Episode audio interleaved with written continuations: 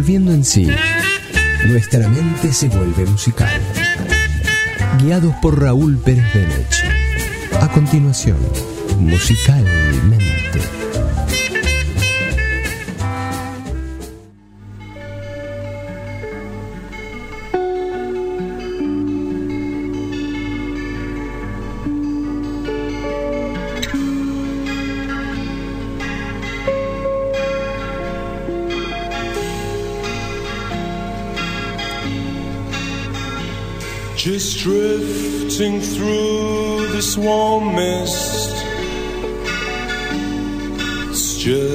Like drifting out to sea.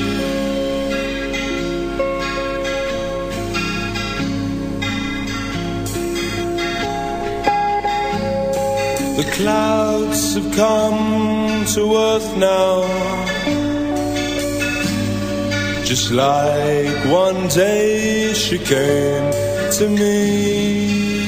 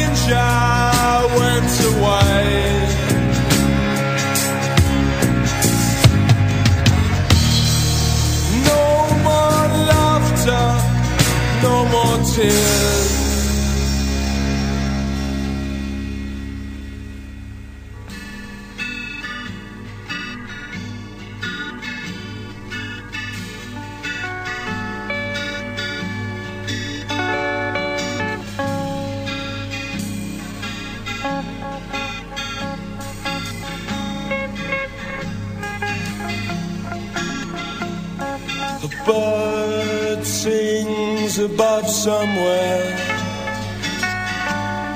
shouting out, it's really free.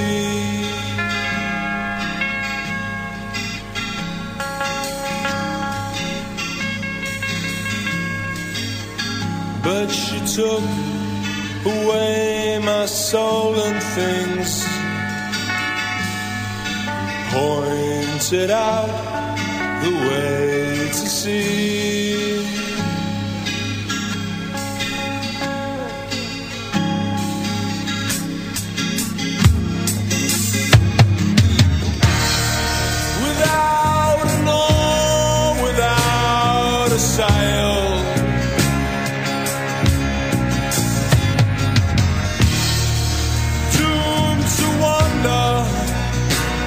To fail.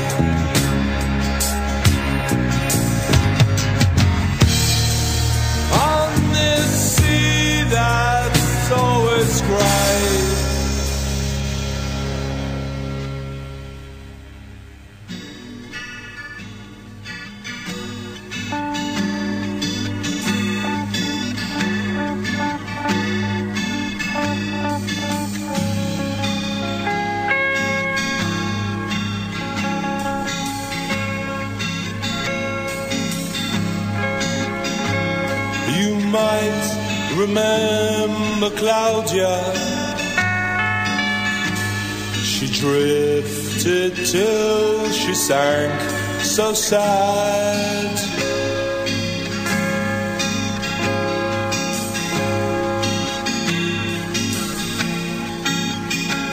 She took with her her lover.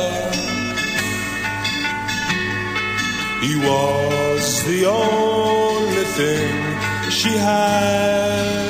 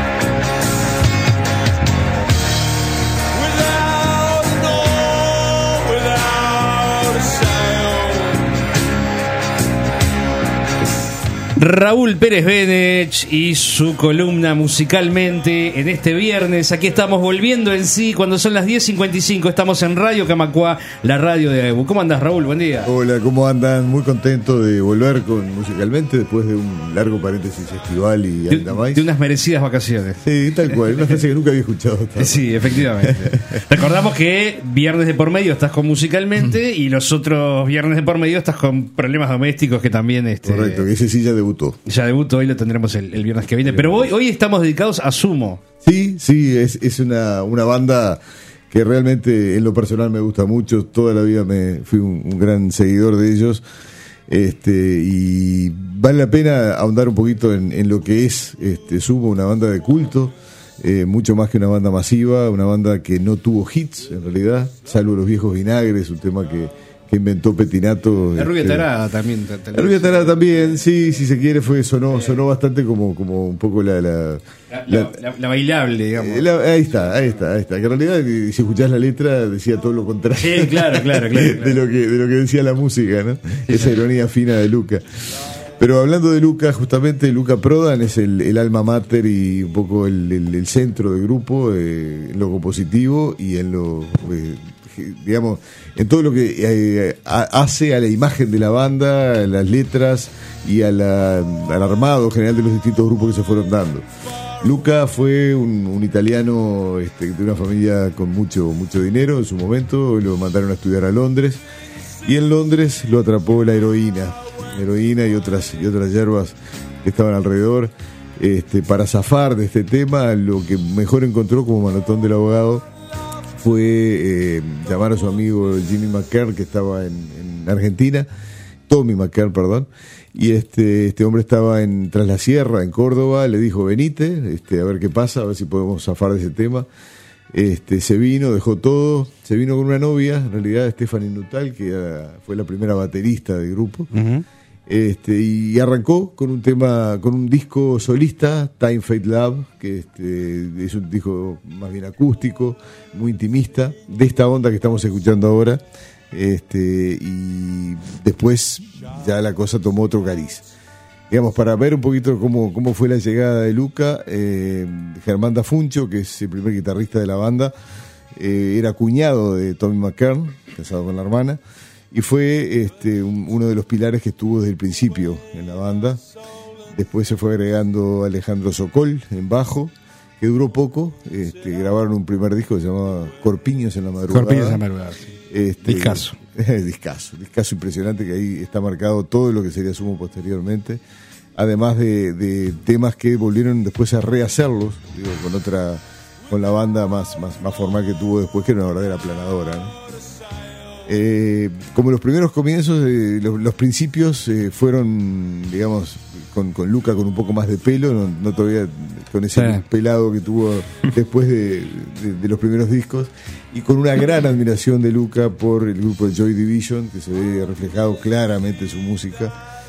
Este, incluso el, el primer disco se llamó Divididos por la Felicidad, el primer disco después de- del oficial, digamos, después de Corpiños en la Madrugada, que fue más bien una maqueta eh, que alude directamente al nombre del grupo, ¿no? de Joy Division. Vale decir que Stephanie Nutal, la, la batera, tuvo una vida un poco efímera en la banda porque estamos hablando de 1981. Ya Se venía a venir la guerra de las Malvinas, y la familia de, de la batera la, la mandó llamar. La manda a buscar, claro. Sí, sí, sí, la mandó a buscar, venite para acá o, o- o se te acaban los víveres. Y se fue, se volvió. Dejando atrás a Luca también. De- Claro. Luca, Luca quedó, Luca quedó y este y renovó la banda. Ahí fue el ingreso de Superman Troglio a la banda. Este, un batero muy, muy interesante, este, con muchos, muchos cambios y variaciones de ritmo. Convendría tal vez entonces pasar ahora al segundo tema, este, que no me acuerdo, refrescarme cuál era exactamente. Heroína. Heroína, Heroína. Exactamente, que ahí va, es una especie de canción de amor este, hacia, hacia la droga. eh, lo van a ver también en el tono intimista que tiene el tema. Eh, se ve que el, loco la compuso realmente con las tripas, ¿no? Fue, tremendo. Y antes de cambiar, o en el paralelo de ir cambiando esa adicción a la heroína por su adicción a la ginebra y al alcohol en general. Escuchamos heroína entonces.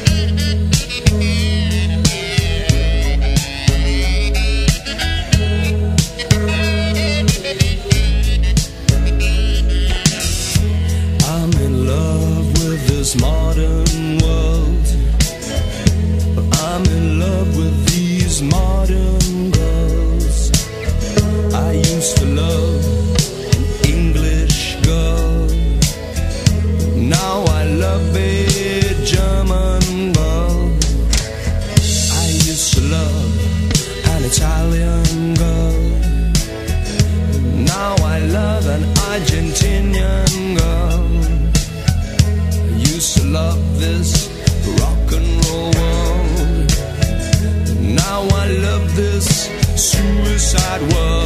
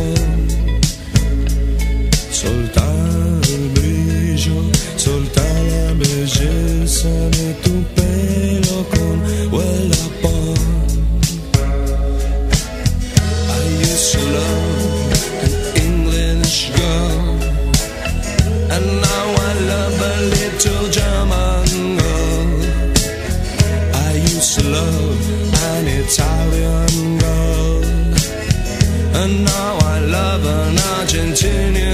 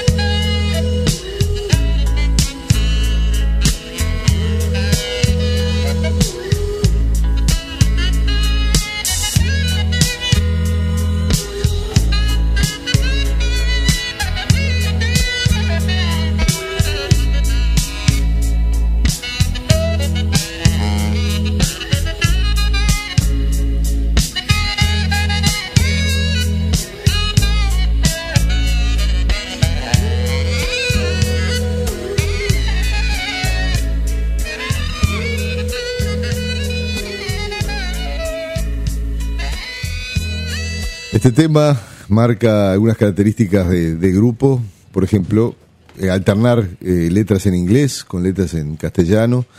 Eh, Luca siempre gustó de cantar en inglés y meter algunos de los últimos discos también.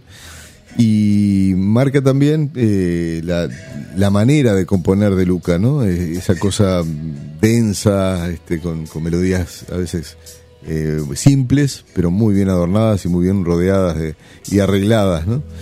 El grupo fue un grupo siempre pobre, entre comillas, eh, fue de los grupos que no hizo dinero, eh, contrariamente a sus contemporáneos como Soda Stereo, por ejemplo, el mega grupo argentino de todos los tiempos, o de los incluso de Patricio Rey y su Sí, Ricota que, que arrancaron también en el under y este y fueron creciendo creciendo hasta hacerlo lo mega este digamos, Casi mega mainstream, pública. ¿no? sí. Ahí está una cosa por el estilo este, en cambio Sumo siempre fue un perfil bajo, este, no tenía muchos invitados en sus shows, en general eran shows muy, muy herméticos, muy cerrados, para poca gente, con ambientes en general bastante descontrolados, ¿no? Este, mucho humo, mucha cosa subterránea, mucho underground. El grupo arrancó, este, como les dije, con la formación de Socolda, Funcho, este, la, baterista inglesa, Stephanie y, y Luca. Se sumó Superman Troglio cuando se fue Stephanie y el saxo que escuchan es el de Roberto Petinato, un, Ajá. un ahora mediático conductor televisivo con, con problemas con, con las defensoras del género, de, de las diferencias de género ahora por este haber eh, eh, propasado tal vez con algunas compañeras de trabajo. Este Petinato lo que hizo fue aportarle un poco la, la- la parte más carismática del grupo, Eh, era un poco la imagen con unos mamelucos naranjas y una Sí, barba sí, dividida al medio. Y metiendo los vientos en el rock también. ¿no? Metiendo, claro, claro, sí, sí. No, no es que no estuvieran antes, pero no era tan. No, no era tan marcado. Este, en este caso sí, en el caso de Sumo este, tiene mucha incidencia. Este, y bueno, ni hay que hablar de, de- de la banda, de cómo se potenció la banda con la llegada de Ricardo Mollo En la guitarra. claro. en la guitarra y el, digamos, el impresionante bajista que es Diego Arnedo. Diego Arnedo, sí, sí. Diego Arnedo que este, eh, arrancaron en el primer disco oficial, como les digo, posterior a, a Corpiños en la Madrugada, que fue Divided by Joy en inglés, Divididos por la Felicidad. Eh, Jugando con Joy Division. Totalmente, totalmente con la banda de, de, digamos, venerada por Luca. Eh, vale decir también que la rivalidad que se les quiso imponer con, con Patricio Rey en ese tiempo era realmente una cosa absolutamente de, de la prensa, eh, inventada, formada. Eh, Lucas subió a varios recitales de Los Redondos a, a tocar con ellos, a cantar con ellos, y este, realmente se llevaban muy bien. Así como también había sido bastante eh, inflada la realidad con Soda Stereo, pero ahí había un tema de marketing este, más fuerte, en este caso. En una época en la que todavía había revistas de música y revistas de rock, Claro, y desde claro. las revistas. El Expreso Imaginario, Expreso por ejemplo, Imaginario, fue dirigido, fue dirigido por Petinato Por muchos Petinato. años. Sí, claro. sí, sí, cual. sí, sí. Entonces está, ahí, ahí había mucha prensa también para Sumo. Y la revista Pelo de Daniel Ripoll, que también era la otra beta, que venía de antes todavía del Expreso y siguió este años de- después también. De los 70, claro. Ahí va. Convendría entonces meter este un tercer tema, eh, si lo tenés por ahí a mano. Vamos, vamos a escucharlo.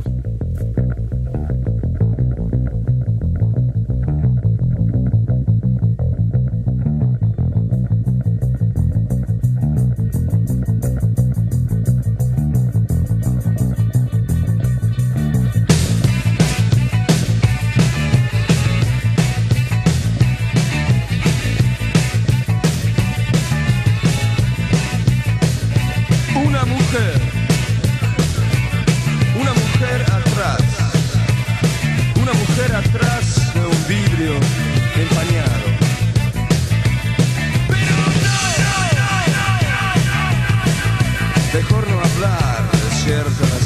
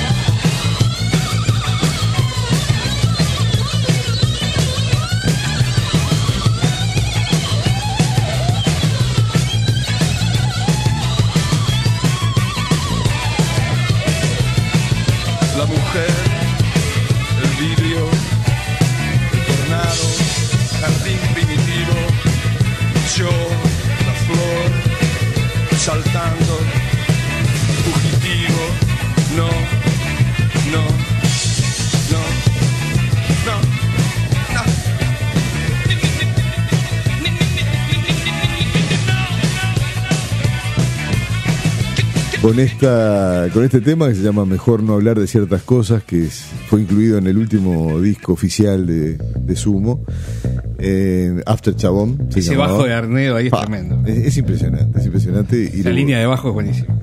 A mí me parece un- realmente un grande Arnedo y este y se nota en el trabajo que tuvo posteriormente con, con Divididos, ¿no? Sí. Era un trío que realmente sonaba como si fuera un quinteto. Y este, este tema tiene letra de eh, el indio Solari, un poco para desmentir lo que hablamos de la, de la presunta rivalidad Claro, los grupos, claro. clarísimamente, con letra de... la- Las, letras- las músicas en general eran muy compartidas entre todos, no, no eran firmados por uno en particular, sino generalmente por casi todo el grupo. Luca estaba en esta etapa ya apareciendo y desapareciendo del estudio con, con su adicción a la ginebra, como ya eh, marcamos al principio, muy avanzada, eh, prácticamente desayunaba con ginebra, este, estaba todo el tiempo con, grandes ardores estomacales y, este, y se aproximaba al fin, este es el año 86, y Luca muere en el año 87, el año siguiente. En todos los esfuerzos que hicieron los, los miembros del grupo para tratar de alejarlo de la bebida o intentar este, por lo menos mejorarle la calidad de vida fueron infructuosos, era una adicción muy fuerte. Eh, evidentemente hay gente que es muy adictiva a algo en general y si le cambies la adicción, este, evidentemente eh, la, autodestructividad de, Lucas se, se- marcó y quedó, quedó patente con, su muerte. Poco antes de su muerte y tuvimos la suerte, tuve yo, no sé si ustedes pudieron ir, yo me acuerdo como si fuera ayer, en el año 1986 en la Rural del Prado, el Montevideo Rock 1, donde tocaron, por ejemplo, Leya Urbana, Fito Páez eh, y Sumo.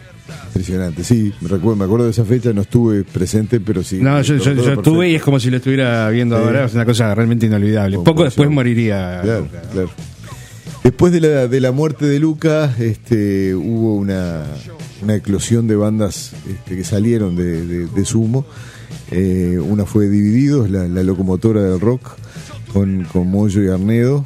Este, otro fue Las Pelotas, este, básicamente con Dafuncho, Funcho y el regreso de Sokol. Sokol, claro. Sokol volvió después a, a tocar con ellos. Y después estuvo una tercera beta que murió prontamente, que fue la de Pachuco Cadáver, un grupo Sí. que formó Petinato en España. Sí, sí. Má- Más, recordado que por su música, por la tapa del disco, en la cual estaba de- aparece absolutamente desnudo frontal con su, con su socio.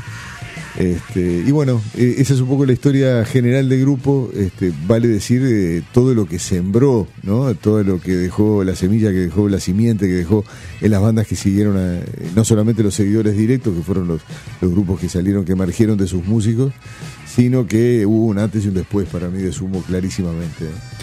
Este, siempre fue una banda, como dijimos, de pocos recursos económicos, pobre, con un perfil muy bajo, pero con una gran cantidad de seguidores este, fieles, fieles. Que hoy llenaría estadios Sí, sí, sí, sí. cualquiera. Yo creo que sí, a la, a la luz de lo que vino después y de la calidad de su música. Exactamente. ¿Cómo, ¿Cómo fue una semilla que germinó mucho, no? Porque de- desde Sumo mismo surgieron otras bandas y ahora estaba viendo un poco, recopilando toda la, la- el- un- una línea de tiempo donde aparecen todos los que pasaron por, sí, por banda, sí. ¿no? Luca Prodan, Stephanie Nutal, Germán Tafuncho, Alejandro Sokol, Diego Arnedo, Roberto Petinato, Ricardo Moyo, Alberto Troglio y el último que se integró a la, a la banda que tocó del 87 al 88 fue Gillespie. Gillespie, En la trompeta. En la trompeta. Tal cual, tocó poco tiempo, pero estuvo, sí, sumado al, al tema. Y fue de las primeras apariciones de Gillespie en la música. Claro, sí, sí.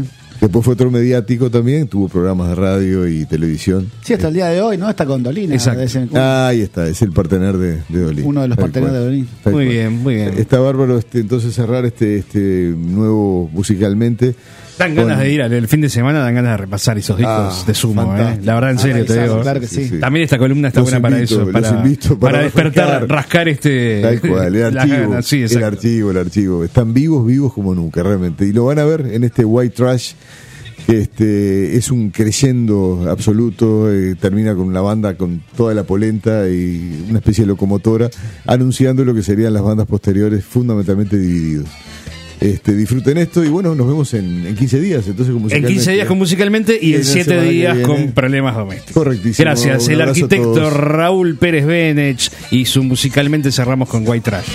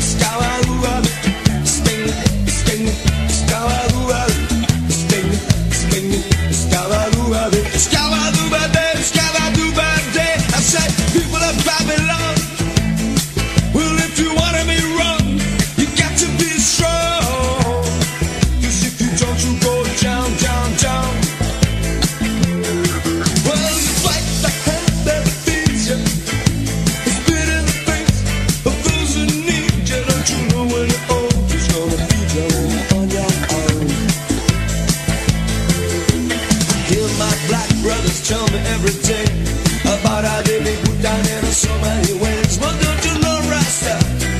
We've been treated just the same way. Looked around and all I see is white trash in a Babylon,